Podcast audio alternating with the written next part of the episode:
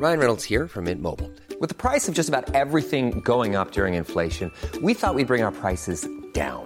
So to help us, we brought in a reverse auctioneer, which is apparently a thing.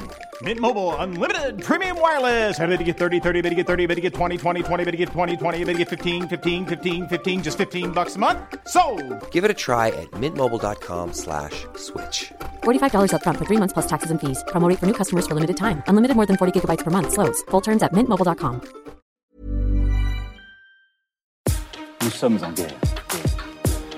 Moi, moi, je, personnellement, je m'étouffe. Accélère Accélère Ils sont aux ordres du pognon Faut laisser la star tranquille. Salut, c'est Hugo, j'espère que vous allez bien. Gros programme, comme chaque jour, on est parti pour un nouveau résumé de l'actualité en moins de 10 minutes. Allez, on commence avec un premier sujet. On va revenir sur le crash du vol Rio-Paris en 2009. Un crash qui est à ce jour l'une des catastrophes aériennes les plus connues de l'histoire. Et si je vous parle de cet accident aujourd'hui, c'est parce que après une longue enquête de 12 ans, eh bien la justice française a décidé qu'il y aurait bien un procès contre le constructeur de l'avion, donc Airbus, ainsi que contre la compagnie aérienne Air France, qui avait donc organisé ce vol. Alors avant de comprendre pourquoi est-ce qu'ils sont pointés du doigt aujourd'hui, revenons un peu sur ce qui s'est passé. Le 1er juin 2009, le vol AF447 qui reliait Rio au Brésil à Paris en France donc, a disparu dans l'océan Atlantique, faisant ainsi 228 victimes, dont 71 français. Alors pendant deux ans, il y avait seulement des petits débris qui avaient été euh, retrouvés, mais aucune information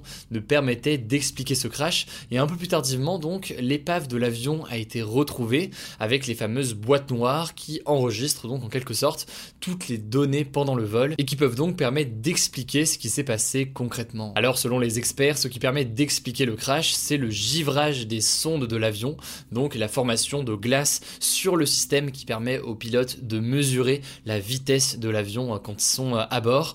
Le truc c'est que à cause de ce givrage, la vitesse indiquée n'était plus la bonne et donc les pilotes ont été complètement désorientés et ont perdu donc tout simplement le contrôle de l'avion. Alors en août 2019, donc il y a environ deux ans, il y avait un non-lieu qui avait été prononcé pour Air France. Donc en gros, pour faire vraiment très simple, la justice considérait qu'il n'était pas responsable ou en tout cas qu'il n'y aurait pas de procès. Euh, mais en l'occurrence, il y a eu un petit retournement de situation puisque les proches des disparus ont décidé de faire appel pour qu'il y ait bien un procès. Et donc, comme je le disais euh, aujourd'hui, la justice a décidé de juger finalement Air France et Airbus pour homicide involontaire, c'est-à-dire donc qu'il y aura finalement un procès dans lequel on déterminera si oui ou non ils sont responsables de ce crash. Évidemment, si c'est le cas, Air France et Airbus devront verser une grosse amende et une somme d'argent au-delà de ça aux proches des victimes.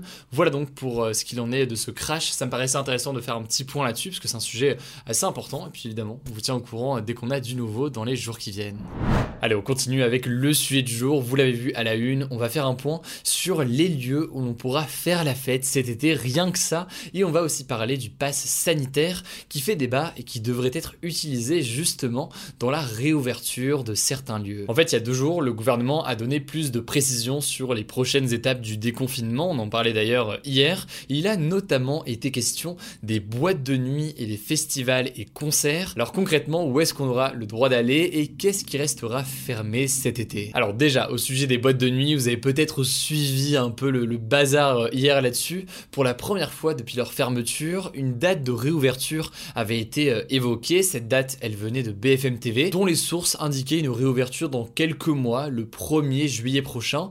Le truc, c'est que dans la soirée, eh bien, le Premier ministre Jean Castex était invité aux 20h de France 2 et il a tout simplement démenti cette info. En gros, il a juste annoncé que la question de la réouverture des boîtes de nuit serait étudiée fin juin, donc on aura probablement plus d'informations à ce moment-là. Et donc les boîtes de nuit, c'est pas encore garanti pour cet été, et ce alors que des centaines d'entre elles ont fermé en France depuis euh, un an à cause donc euh, de la crise sanitaire. Par contre, il y a un autre sujet qui a en l'occurrence été euh, précisé par le gouvernement, c'est le suivant. Dès le 30 juin, donc dans quelques semaines, les concerts en intérieur, mais aussi les festivals en extérieur pourront reprendre avec un public qui peut être debout, ce qui n'était pas envisagé pour l'instant, puisque jusqu'ici, eh bien, le gouvernement parlait plutôt d'un public qui resterait assis. Alors pour ces concerts et festivals debout, il y aura évidemment des règles à respecter. Déjà, il y aura une jauge de personnes à ne pas dépasser qui sera fixée par les préfets à l'échelle locale. Les festivals, par exemple, devront garantir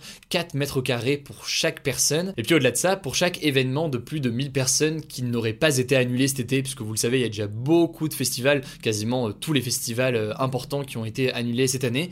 Mais pour ceux qui restent maintenus ou les concerts à plus de 1000 personnes, eh bien il faudra présenter ce que l'on appelle un pass sanitaire. Alors là, vous allez peut-être me dire, Hugo, qu'est-ce que c'est encore ce nouveau euh, pass sanitaire? On avait parlé, je crois d'ailleurs, il y a quelques semaines sur la chaîne. Donc concrètement, c'est un document que vous pourrez avoir soit en papier, soit sur vos téléphones via l'application Tous Anti-Covid. Et c'est un papier qui va permettre de prouver soit que vous êtes vacciné contre le coronavirus, soit que vous êtes en théorie immunisé puisque vous avez déjà été contaminé il y a moins de deux mois. il y a un document, euh, bah, un test par exemple positif qui permet de le prouver. Soit alors, c'est la dernière option, euh, le, pass sanitaire va permettre de prouver que vous avez fait un test négatif il y a moins de 72 heures. Dans les prochains mois, quand les boîtes de nuit ou encore les grands événements type concert euh, vont reprendre, eh bien a priori c'est la volonté du gouvernement, il faudra montrer comme ça son passe sanitaire pour rentrer qui prouve qu'on est vacciné, testé négatif ou alors euh, immunisé euh, durant cette période-là. Et c'est d'ailleurs un passe sanitaire qu'il va aussi falloir a priori euh, présenter pour voyager, prendre l'avion par exemple pour aller à l'étranger, le tout en gardant du moins pour le moment toujours son masque. Alors ce passe sanitaire il fait débat, d'un côté il y a des personnes qui considèrent que ça permet de rouvrir le plus tôt possible un certain nombre de lieux en limitant les risques, tandis que d'autres personnes disent que c'est une restriction aux libertés puisque ça empêche l'accès à certains lieux si on n'est pas vacciné ou alors testé euh, négatif. Bref, en tout cas, c'est quelque chose qui a été voté finalement dans la nuit par l'Assemblée nationale et c'est donc un système qui pourrait être mis en place dès que la vaccination sera réellement ouverte à tous dans les prochaines semaines. Allez, on passe tout de suite au résumé de l'actualité en bref et on commence avec cette première actualité.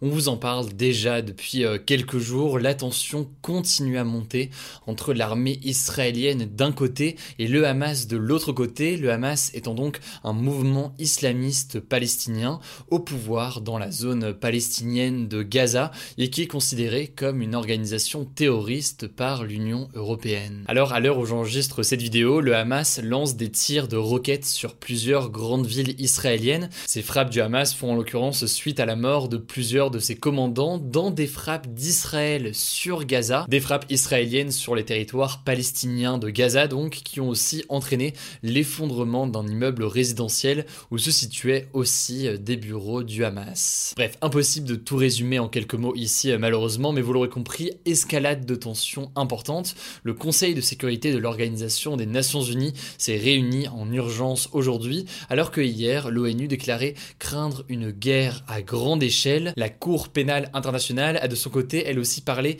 de possibles crimes de guerre sur place. Les affrontements qui ont euh, commencé lundi ont fait au moins 58 morts, 53 du côté euh, palestinien, dont de nombreux enfants, et 5 du côté israélien, avec aussi des centaines de blessés de chaque côté. Encore une fois, c'est un sujet qui est très complexe, impossible à résumer comme ça en quelques mots. Je le dis depuis euh, là quelques jours dès qu'on en parle, mais c'est important de leur dire, on peut pas tout résumer là. La deuxième actualité de ça en bref, elle va être quand même plus légère. Les États-Unis se préparent à une invasion de milliards de cigales zombies. Alors non, en l'occurrence, c'est pas un poisson d'avril, sinon on serait vraiment en retard. Euh, en fait, ces cigales, elles s'appellent Broad X, je crois que ça se prononce comme ça, et c'est une espèce très spéciale qui vit dans une sorte de sommeil profond pendant des années, et tous les 17 ans, eh bien, elle se réveille tout en même temps pendant 4 à 6 semaines pour se reproduire et ensuite mourir. C'est donc un phénomène extrêmement rare puisqu'il arrive tous les 17 ans. Donc la dernière invasion date de 2004. En l'occurrence, c'est plutôt inoffensif, mais c'est très rare et quand même très impressionnant euh, pour les Américains qui vont voir ça dans les prochains jours à partir de la mi-mai. Certains Américains ont d'ailleurs déjà commencé à partager des photos de ces cigales zombies qui commencent à apparaître, qui peuvent d'ailleurs faire jusqu'à 4 cm, donc c'est quand même assez, euh, assez impressionnant. Donc voilà, affaire à suivre dans les jours qui viennent, il y aura sûrement des images assez impressionnantes à voir. Voilà, c'est la fin de ce résumé de l'actualité du jour. Évidemment, pensez à vous abonner pour ne pas rater le suivant, quelle que soit d'ailleurs l'application que vous utilisez pour m'écouter. Rendez-vous aussi sur YouTube et sur Instagram pour d'autres contenus d'actualité exclusifs. Écoutez, je crois que j'ai tout dit, prenez soin de vous et on se dit à très vite.